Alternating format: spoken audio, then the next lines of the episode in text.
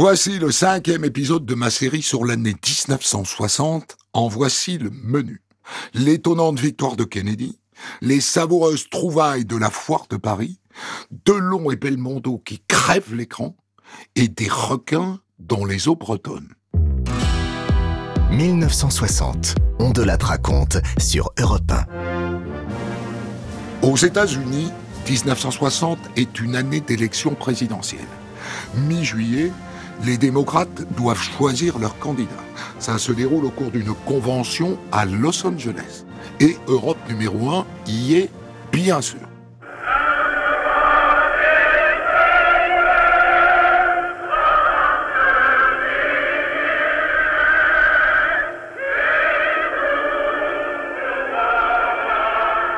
Ici Gérard Alcan à Hollywood.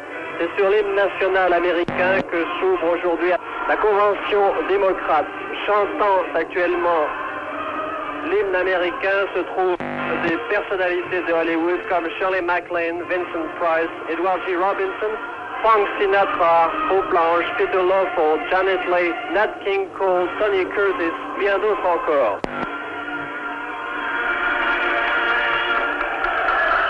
L'un des prétendants à l'investiture est le jeune sénateur John Fitzgerald Kennedy, JFK. Kennedy n'a que 43 ans. Il est sénateur depuis 1947. Il est catholique, ce qui fait dire à certains de ses détracteurs que les États-Unis, traditionnellement protestants, tomberaient sous le contrôle du Vatican.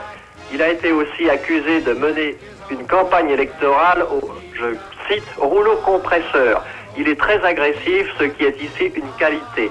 Il a la voix acide et le débit rapide. Il vient de changer de coiffure et rappelle vaguement Pat Boone et Mickey Rooney. Kennedy veut donner aux Américains toute la vérité et, je cite, les dimensions réelles de la crise. Fin de citation. Il s'agit de la crise extérieure. Incidemment, Kennedy est pour l'indépendance de l'Algérie. Cependant, on imagine mal un Kennedy au physique de collégien assis à la même table que Khrouchtchev, De Gaulle et Macmillan. Et pourtant, c'est bien Kennedy qui remporte l'investiture démocrate. C'est donc lui qui fera face au vice-président sortant, le républicain Richard Nixon. Sur place, le reporter d'Europe numéro 1, Maurice Lemay, découvre les moyens marketing utilisés par les candidats pour convaincre les électeurs de voter pour eux. C'est du jamais vu chez nous. Le téléphone lui-même est mis à contribution. Je compose un numéro sur un cadran, un numéro qui est distribué aux gens qui veulent appeler Monsieur Nixon.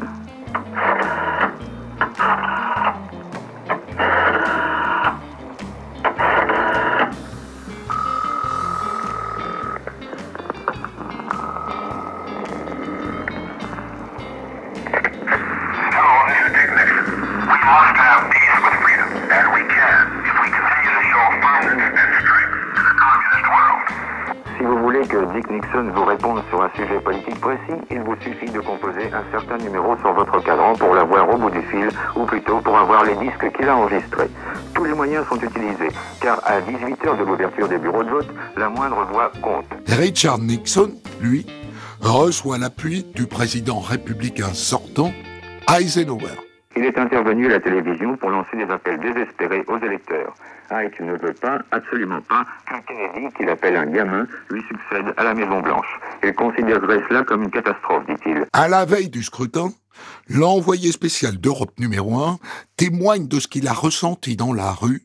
Richard Nixon n'aurait pas le physique de l'emploi. Son le dessert, il ne plaît pas, il n'attire pas la sympathie, et c'est important bien sûr dans un pays où la télévision joue un si grand rôle. C'est là un des facteurs qui joueront le plus en faveur de Kennedy, qui lui séduit les téléspectateurs avec ses allures à la Mickey Rooney.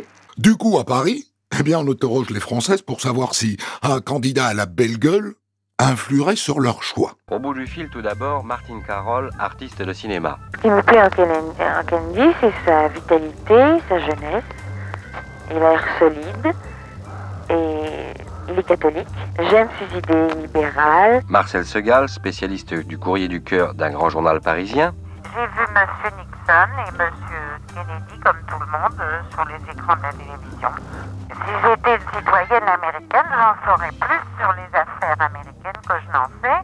Et j'imagine que j'essaierais de choisir,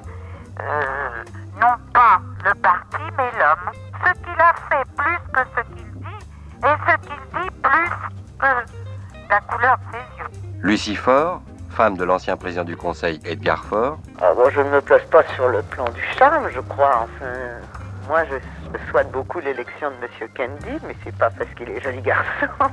je suis en général pour le gouvernement des démocrates, que le cas d'Eisenhower était un peu particulier du fait de son prestige personnel. euh, que tout chacun connaît, mais qu'enfin, je, si vous voulez, Kennedy me paraît plus être le successeur de Roosevelt. Enfin, c'est sur ce plan que je me place. Vu de France donc, l'élection américaine semble pencher du côté de Kennedy. Le 8 novembre 1960, c'est le jour du vote. Sur place, Maurice Lemay donne beaucoup de sa personne pour nous faire vivre l'événement. Comme 67 millions d'Américains, j'ai voulu tout à l'heure me rendre au bureau de vote. J'ai suivi pas à pas Andy, un jeune électeur qui habite Arlington. Le bureau de vote est installé où? Ben, C'est dans un high school, c'est une école ici dans la petite ville d'Arlington, dans la Virginie, qui est juste euh, de l'autre côté de la rivière de Washington. Mais parfois, les bureaux de vote sont installés dans des salons de coiffure ou des boutiques de tailleurs. Dans des salons de coiffure, dans, de- dans des bureaux de poste, euh, dans des stations d'essence, même euh, n'importe où. Bon, entrons. Nous voici dans la salle principale. Il y a dans le fond de cette salle euh, deux, quatre, six machines à voter. Ce sont des espèces d'isoloirs métalliques fermés par des rideaux de toile bleue. Au centre de la salle, une table avec euh, quatre ou cinq personnes. Je suppose, Andy, que ce sont les représentants des différents partis qui contrôlent le vote. Oui, c'est ça. Il y a des représentants de chaque parti qui contrôlent pour voir que seulement les gens qui ont le droit de voter votent et qui ne votent qu'une seule fois. Qu'est-ce qui arrive quand ces magnifiques machines électroniques à voter tombent en panne? Ben alors on vote à la main, comme on le faisait autrefois. Mais dites-moi, il y a une chose qui m'inquiète. Comment êtes-vous sûr que vous avez réellement voté, que la machine a bien enregistré votre vote? On sait que si la machine n'a pas bien enregistré, euh, le rideau ne s'ouvre pas, quelque chose ne marche pas. Et les partis politiques fournissent une assistance très poussée pour être certain qu'un électeur de leur camp aille bien voter. Bah, Dites-moi, vous êtes venu voter avec votre femme, vous avez de très jeunes enfants, comment avez-vous fait? Vous les avez laissés Eh bien, on a laissé nos bébés avec un babysitter, comme on dit ici, qui a été envoyé par le parti de notre choix. C'est-à-dire, chaque parti téléphone à ses constituants et demande euh, est-ce que vous avez besoin d'un babysitter pendant que vous allez voter, ou est-ce que même est-ce que vous avez une voiture, est-ce que vous pouvez venir voter sans voiture ou... Sinon, on vous fournit même une voiture. Sinon, ils viennent vous chercher en voiture, ils vous amènent et puis ils vous ramènent à la maison.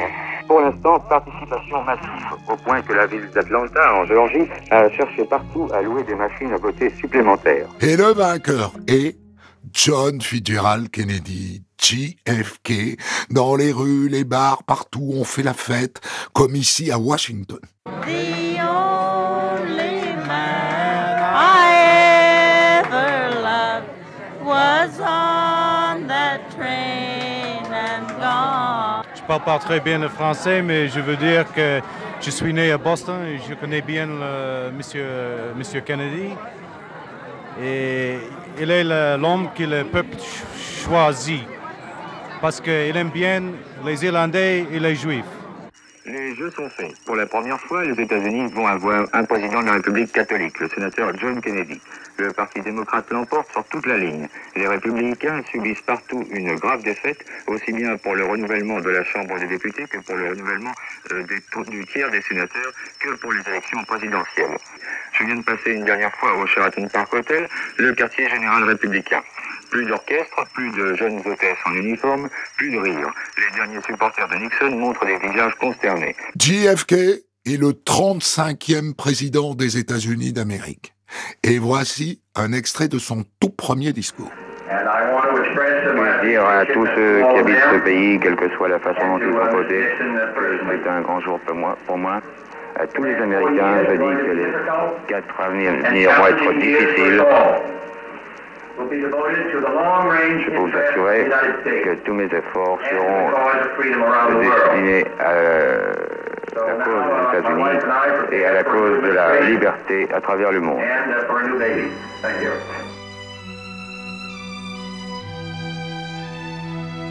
Europe 1, on de la raconte, l'année 1960.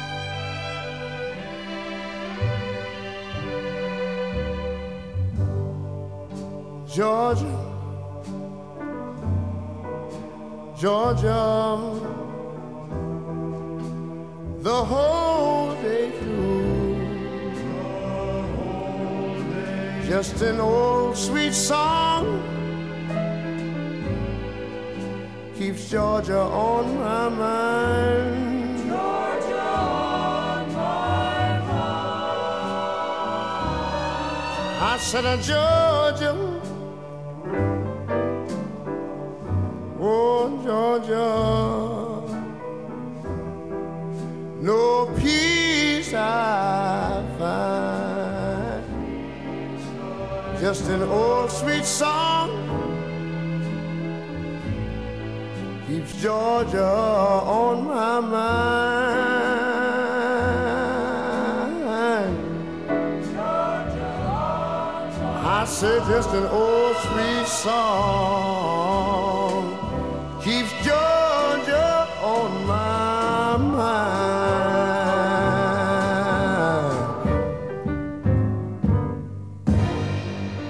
C'était Ray Charles avec son immense chanson Georgia on My Mind en 1960.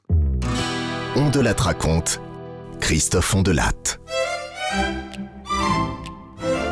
En mai 1960, à la porte de Versailles, à Paris, le Premier ministre Michel Debray inaugure la foire de Paris.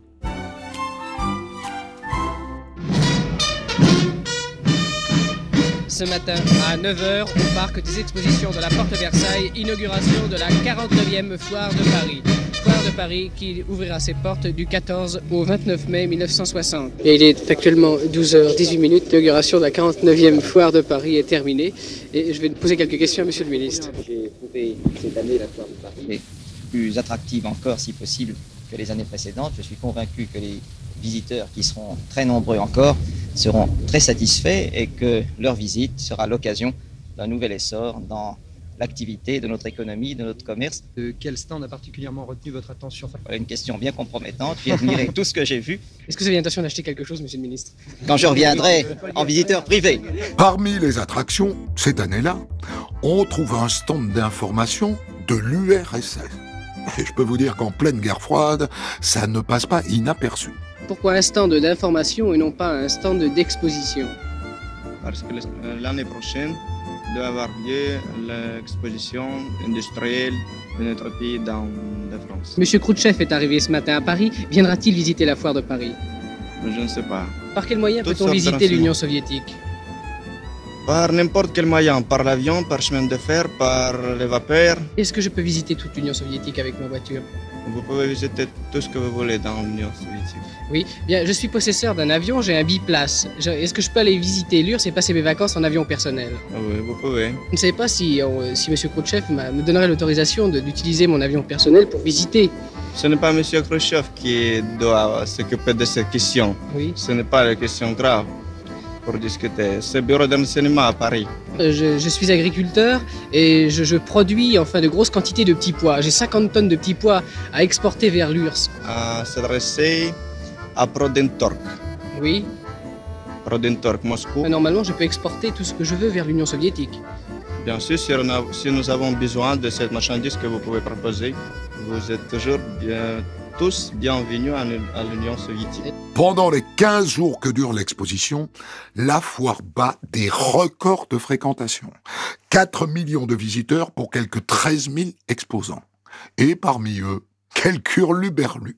Ici, messieurs et dames, je vous présente un aspirateur qui peut lever le poids de 100 kg.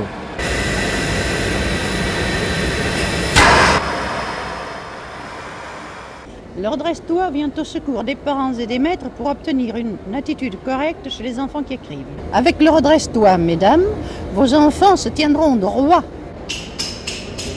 Voici ici, vous êtes euh, en présence euh, d'un- du mannequin gonflable. Vous pouvez renforcer soit la taille si vous relevez la poitrine, faire genre Brigitte Bardot si vous voulez. Beaucoup de visiteurs viennent plutôt pour l'aspect ludique de la foire que son côté pratique. Mais parfois, certains objets se veulent visionnaires, et j'en veux pour preuve cette machine électronique qui est capable de reproduire n'importe quel instrument de musique. Voici le violon.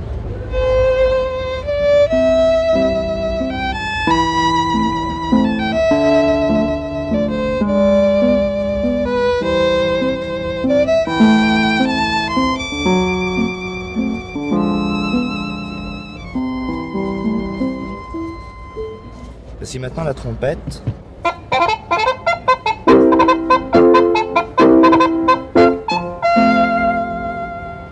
Le corps de chasse.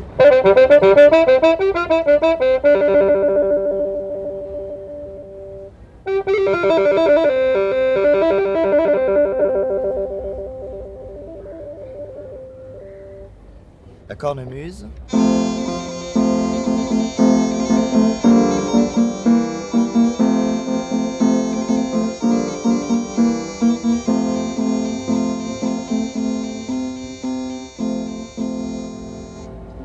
Électrique.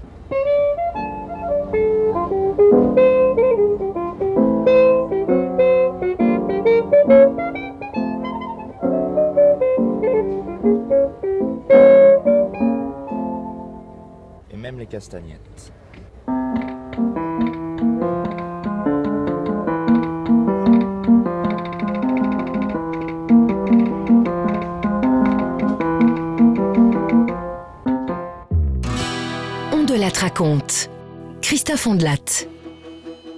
En 1960, la guerre d'Algérie bat son plein. Fin janvier, la ville d'Alger est secouée par de violents affrontements. Les partisans de l'Algérie française s'opposent aux déclarations du général de Gaulle sur le droit des Algériens à l'autodétermination. De l'autre côté, les indépendantistes algériens mènent une fronde contre tous les partisans de l'Algérie française. Les attentats ou tentatives d'attentats sont fréquents. Le 5 mai 1960, rue de la Faisanderie, dans le 16e arrondissement de Paris, un ancien joueur de tennis, Robert Abdesselam, devenu député d'Alger, est la cible d'une attaque. Et parmi les témoins ce jour-là, un autre ancien joueur de tennis, Jean Borotra. Pardon, monsieur Borotra, dites-moi ce que vous avez vu, parce que je crois que vous avez été témoin de la fusillade. J'arrivais à, à environ 9h, 9h05. Et à ce moment-là, je descendais de ma voiture pour venir travailler ici à l'ambassade de Malaisie au 48. À ce moment-là, j'ai entendu des, enfin, j'ai entendu de- des détonations. Et d'abord, je n'ai pas réalisé ce que c'était. On m'a dit planquez, plan- planquez-vous, planquez-vous. Alors je me suis planqué.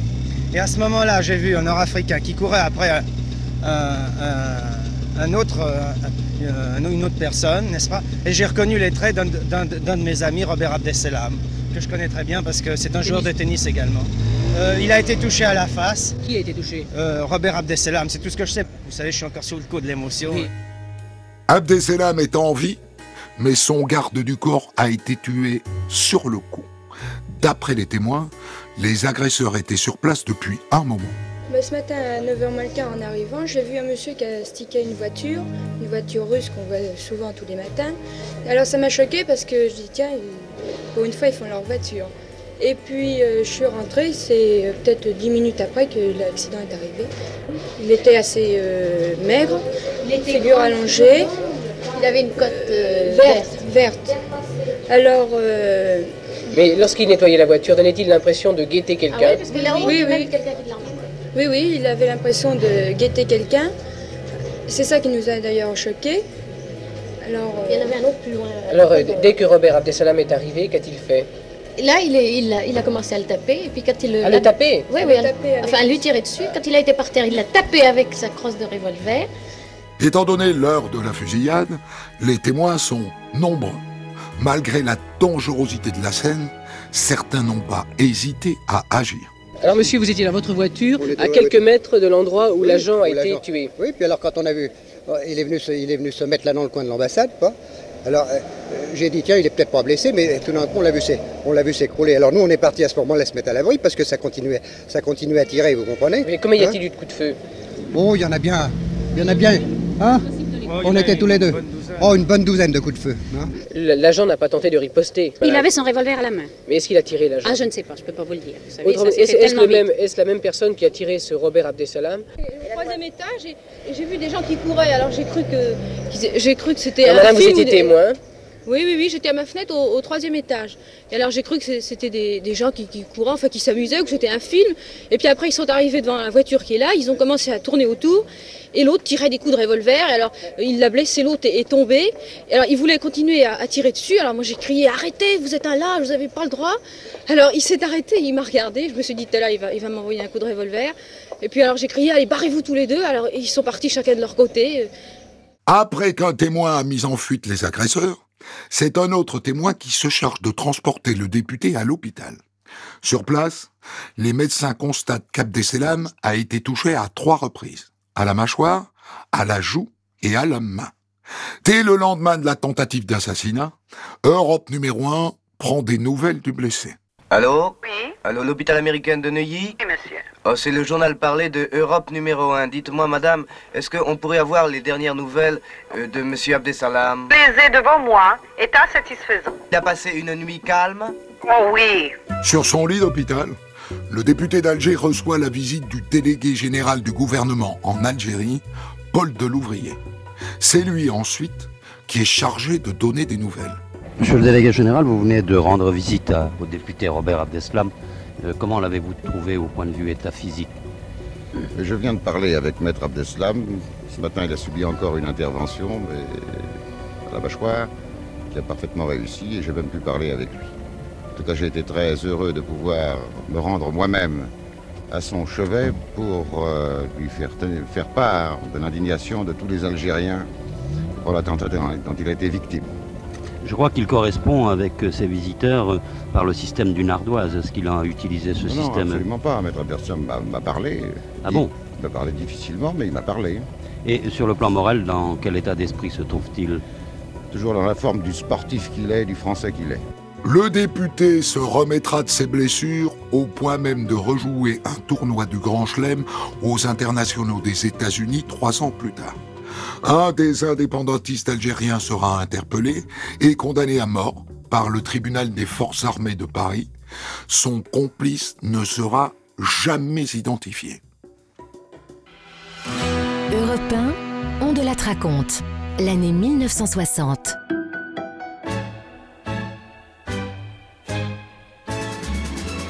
Ooh, you come on like a dream, peaches and cream, lips like strawberry wine.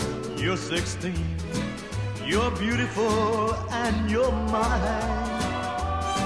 You're all ribbons and curls, oh what a girl, eyes that twinkle and shine. You're 16, you're beautiful and you're mine. You're my baby, you're my pet. We fell in love on the night we met. You touching my hand, my heart went pop. And ooh, when we kissed, we could not stop. You walked out of my dreams, into my arms. Now you're my angel divine. You're 16, you're beautiful, and you're mine.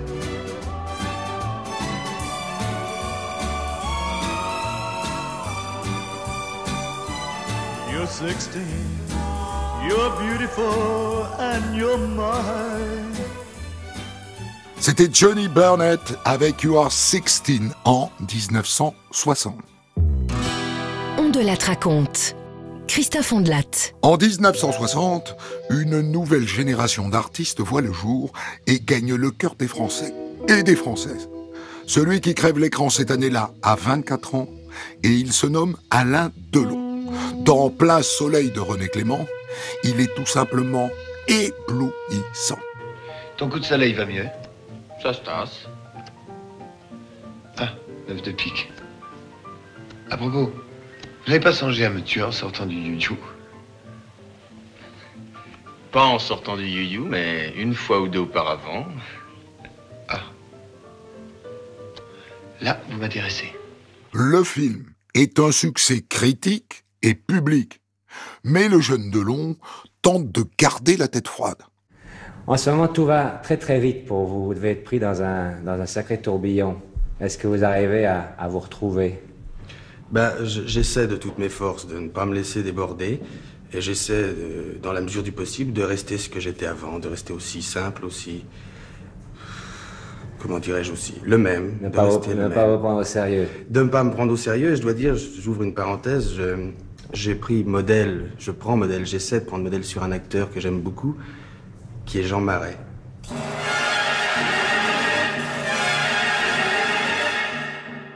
À peine une semaine après la sortie de Plein Soleil, un autre film fait parler de lui.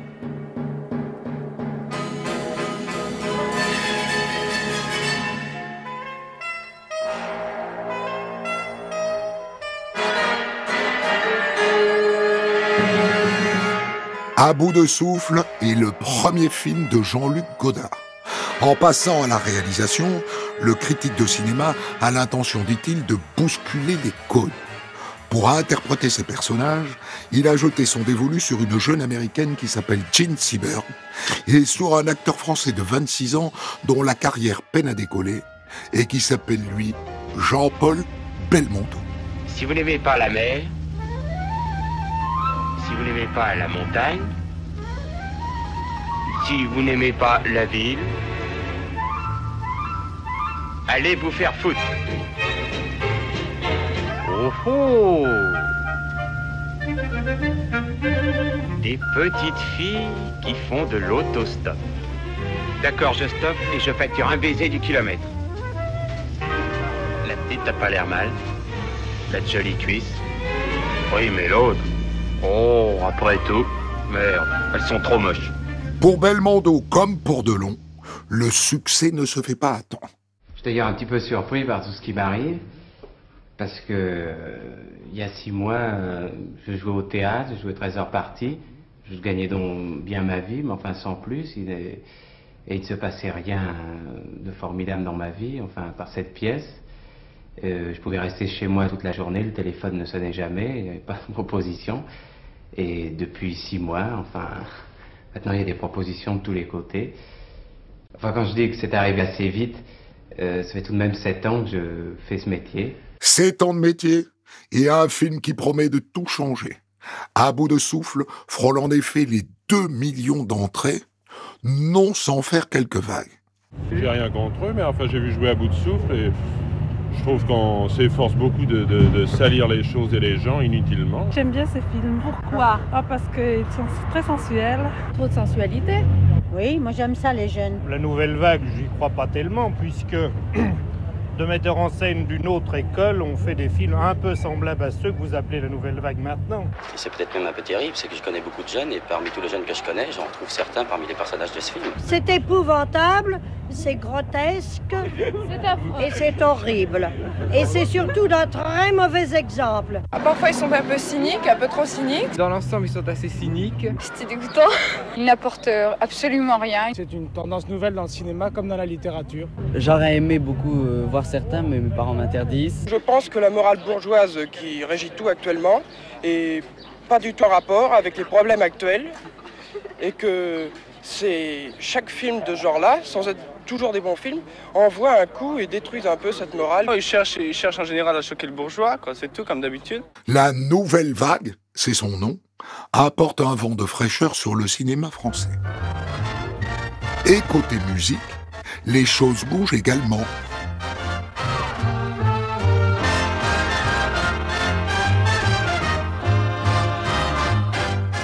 En 1960, dans l'émission de variété L'école des vedettes, des artistes de renom viennent présenter aux téléspectateurs un jeune talent auquel ils croient. Et le 18 avril, c'est au tour de Lynn Renault de présenter un jeune rocker à peine sorti de l'adolescence.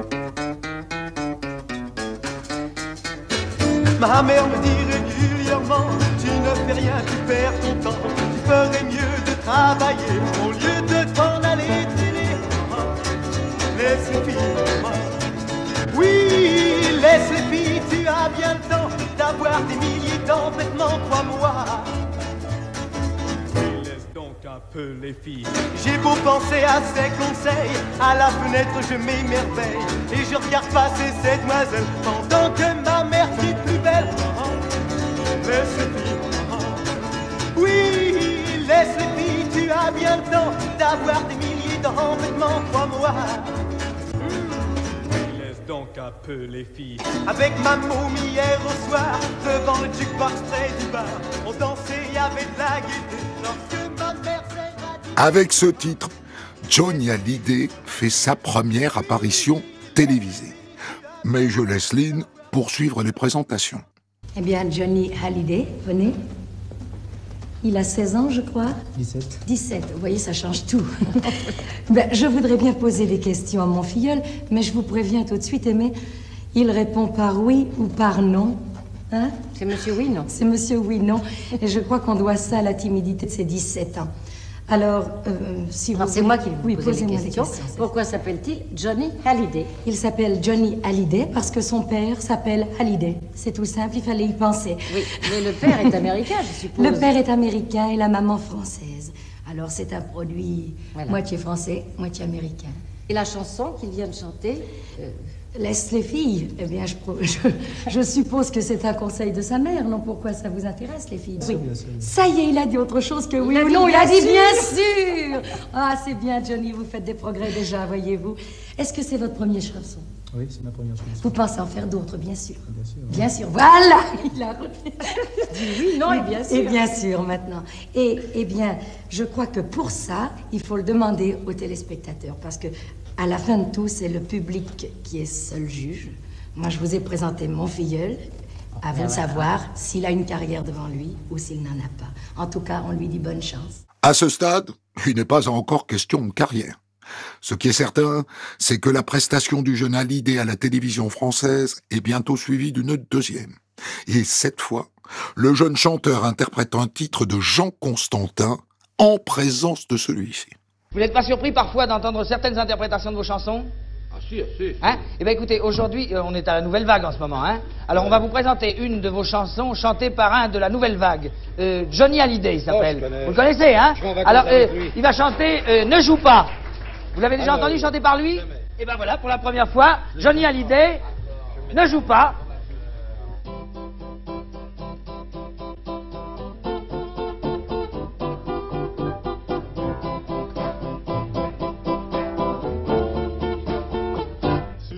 Surtout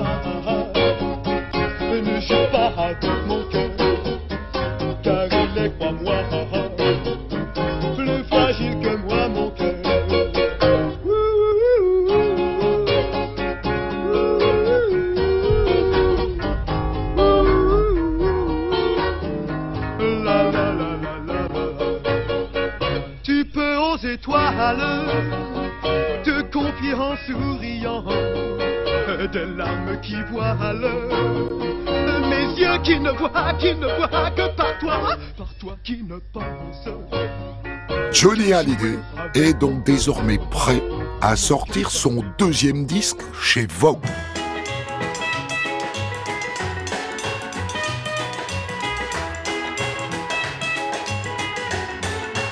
Souvenir, souvenir, je vous retrouve en mon cœur et vous faites rafleurir tous mes rêves de bonheur. Je me souviens des soirs de danse,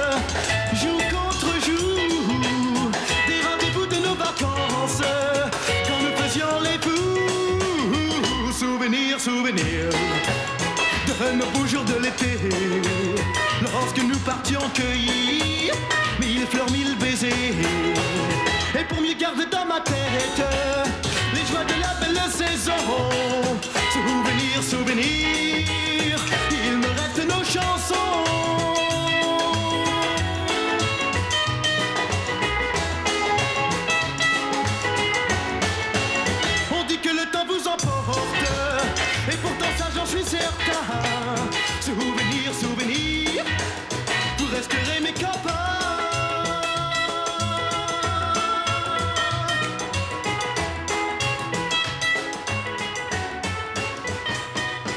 C'était Johnny Hallyday avec Souvenir, Souvenir en 1960. On de la raconte, Christophe Ondelat. À l'été 1960, deux requins pèlerins ont choisi de passer leurs vacances en Bretagne, dans le Finistère. Et leur mensuration de quoi intimider 12 mètres de long, 4 tonnes. Le deuxième plus gros animal aquatique vivant après le requin baleine. Ça n'est pas rien. À l'annonce de cette nouvelle, pourtant, les chasseurs sous-marins du coin décident d'affronter les bêtes. Nous étions partis chercher chasser le bar et le mulet, la vieille, enfin comme, comme à l'ordinaire. Euh, les marins nous ont signalé euh, devant nous euh, deux pèlerins. Nous avons décidé immédiatement de les attaquer. On avait l'appréhension, c'est certain, mais enfin, on était plutôt gonflés, quoi, mon ami et moi.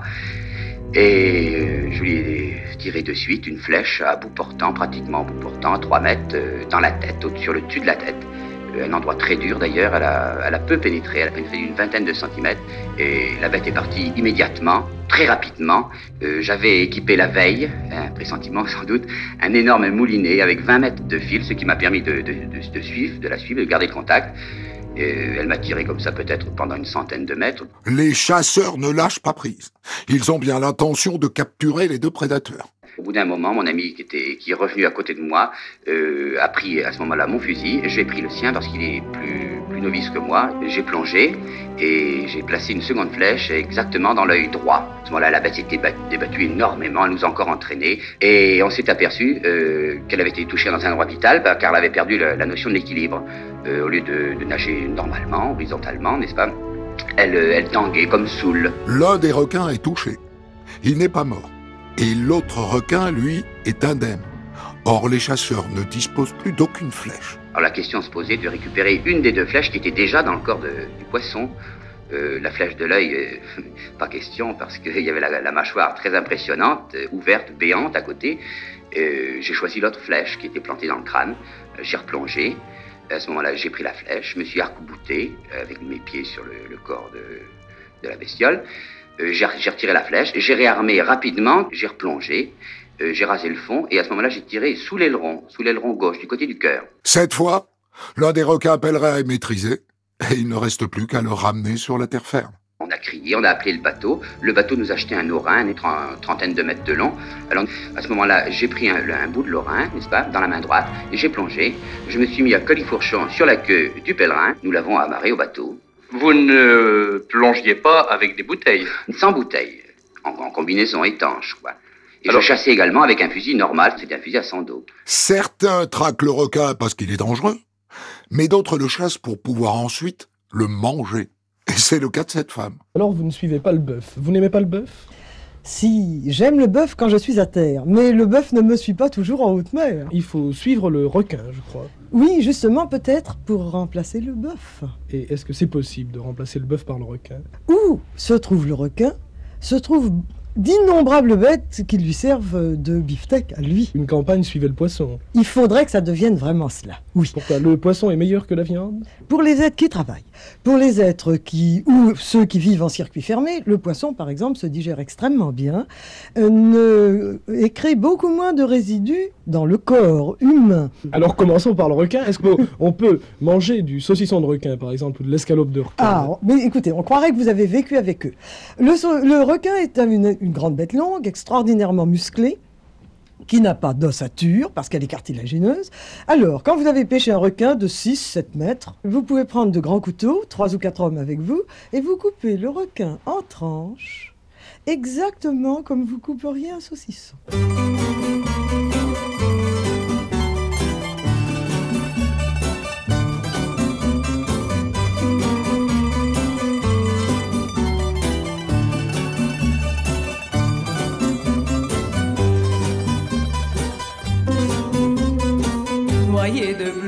Ciel grec, un bateau, deux bateaux, trois bateaux s'en vont chantant.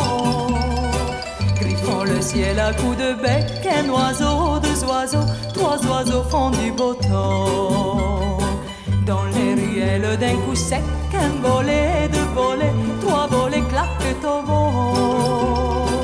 Et faisant une ronde avec un enfant, deux enfants, trois enfants dansent gaiement.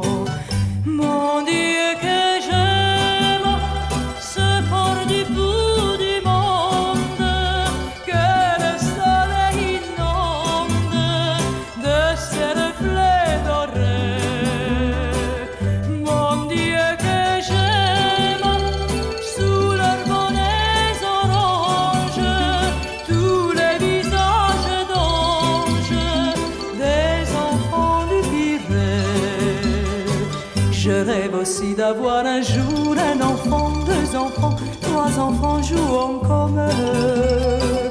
Le long du quai flâne toujours un marin, deux marins, trois marins aventureux.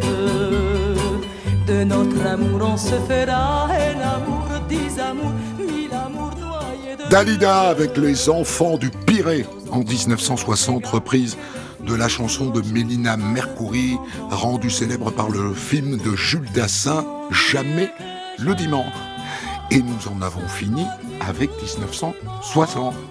Je veux remercier, comme je le fais chaque semaine, toute ma petite équipe, Guillaume Vassot, François Desmoulins, Julien Pichenet et ma rédactrice en chef Valérie Inizan.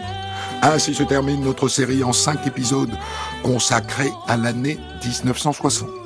Vous trouverez sur votre application de podcast d'autres séries consacrées à d'autres années. Retrouvez On de la raconte du lundi au vendredi sur Europe 1 et quand vous voulez sur europe1.fr, l'appli Europe 1, vos réseaux sociaux et vos plateformes d'écoute.